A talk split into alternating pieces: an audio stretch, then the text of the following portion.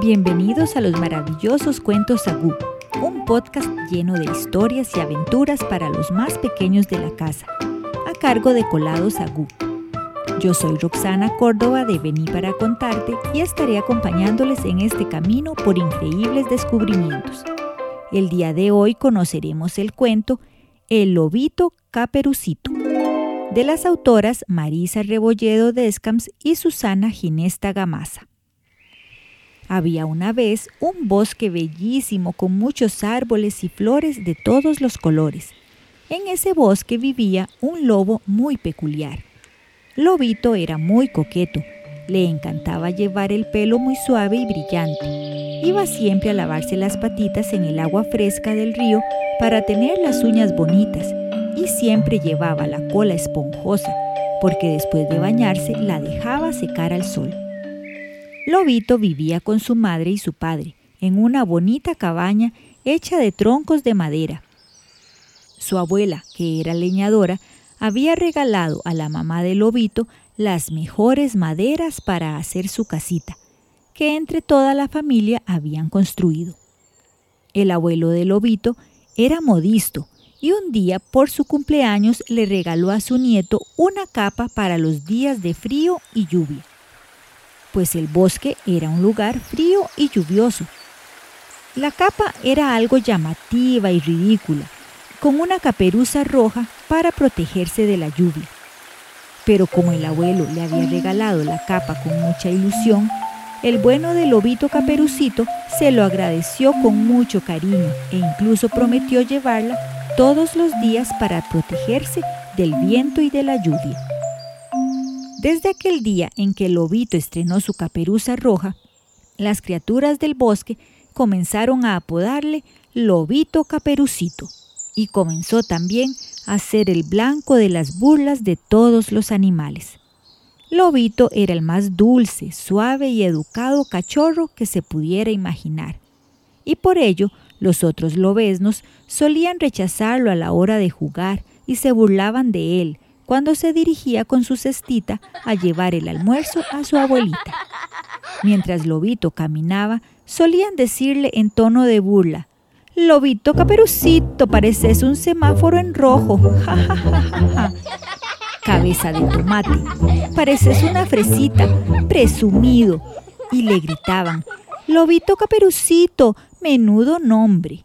Un lobo debería llamarse aullador, peludo, dientes afilados.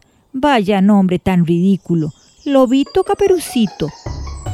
Pero Lobito era muy simpático con todo el mundo y aunque los otros lobesnos no querían jugar con él, el resto de criaturas del bosque se reunían todas las tardes para jugar en su casa o en su jardín. Los conejitos y conejitas hacían una carrera para ver quién llegaba a la meta. Las hormiguitas hacían una larga fila para merendar y los coloridos pájaros y las brillantes mariposas se posaban en los arbustos del bonito y cuidado jardín de Lobito. Después de jugar, Lobito recogía todo con ayuda de sus amigos y amigas. Así siempre tenía su casa limpia y ordenada y encontraba pronto todos los juguetes para la tarde siguiente. Todo parecía perfecto, hasta que un día los animalitos escucharon ruidos, pasos extraños. Todos y todas se asustaron muchísimo porque la tierra empezaba a temblar. De pronto, en el bosque apareció una manada de lobas y lobos. La suciedad y la maldad eran sus principales características. Llegaron y rodearon la casa de Lobito.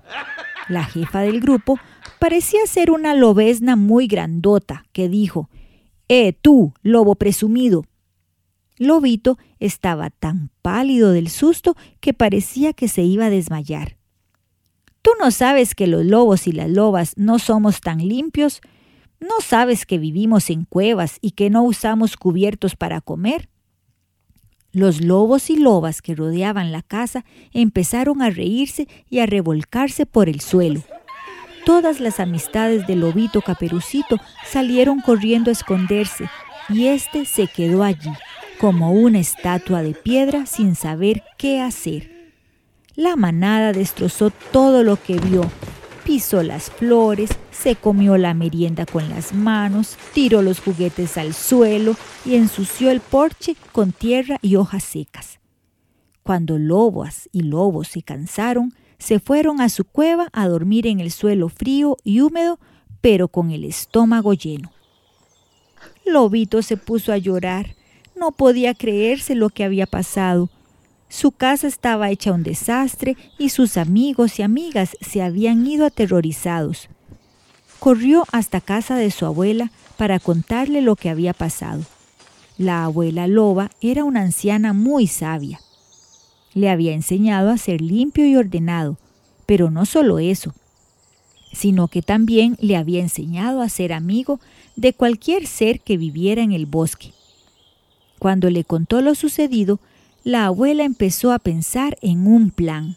La manada vivía en una cueva fría y húmeda y dormía en el duro suelo.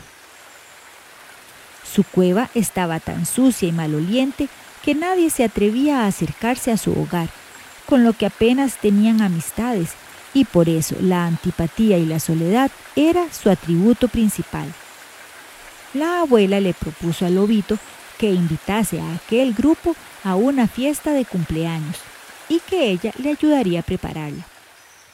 Lobito se echó las manos a la cabeza y le dijo a su abuela, Pero si solo saben maldad y suciedad, no nos van a dejar jugar.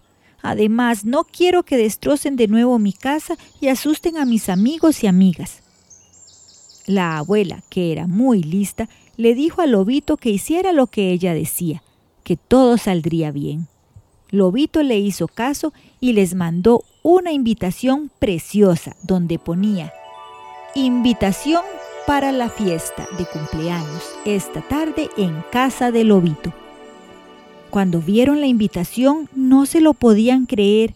Hacía tanto tiempo que nadie les invitaba a una fiesta que el nerviosismo y la alegría se adueñaron de sus corazones.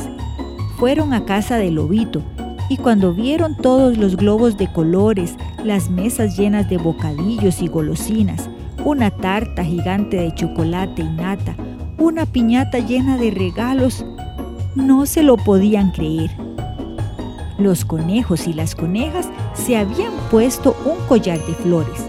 Los erizos se habían peinado los pelos de punta. Los cervatillos tenían un lazo precioso en la cabeza las ardillas llevaban una pajarita y Lobito se había puesto más guapo que nunca. Al lado de la gran piñata había un cartel que decía, Os damos la bienvenida a vuestra fiesta de cumpleaños, lobos y lobas del bosque. Cuando los lobos y las lobas leyeron el cartel, empezaron a llorar y a llorar de la emoción, porque hacía mucho tiempo que nadie les invitaba a una fiesta. Hacía mucho tiempo que nadie quería jugar con la manada. Se miraron y les dio vergüenza su suciedad y sus harapos, así que Lobito les invitó a bañarse y arreglarse en su casa para poder disfrutar de la fiesta que se había celebrado en su honor. Y así lo hicieron, se acicalaron con tanto cuidado y olían tan bien que a nadie le importaba jugar con ellos y ellas. Lobito perdió el miedo a que estuvieran cerca. Los lobos y las lobas del bosque, para darle las gracias a Lobito, le prometieron que jamás volverían a portarse mal. Comprendieron que era más divertido ser amables que destrozar las cosas ajenas, porque así no solo te invitaban a fiestas de cumpleaños, sino que además podían jugar con muchos amigos y amigas y pasárselo genial y colorín colorado, este cuento se ha acabado.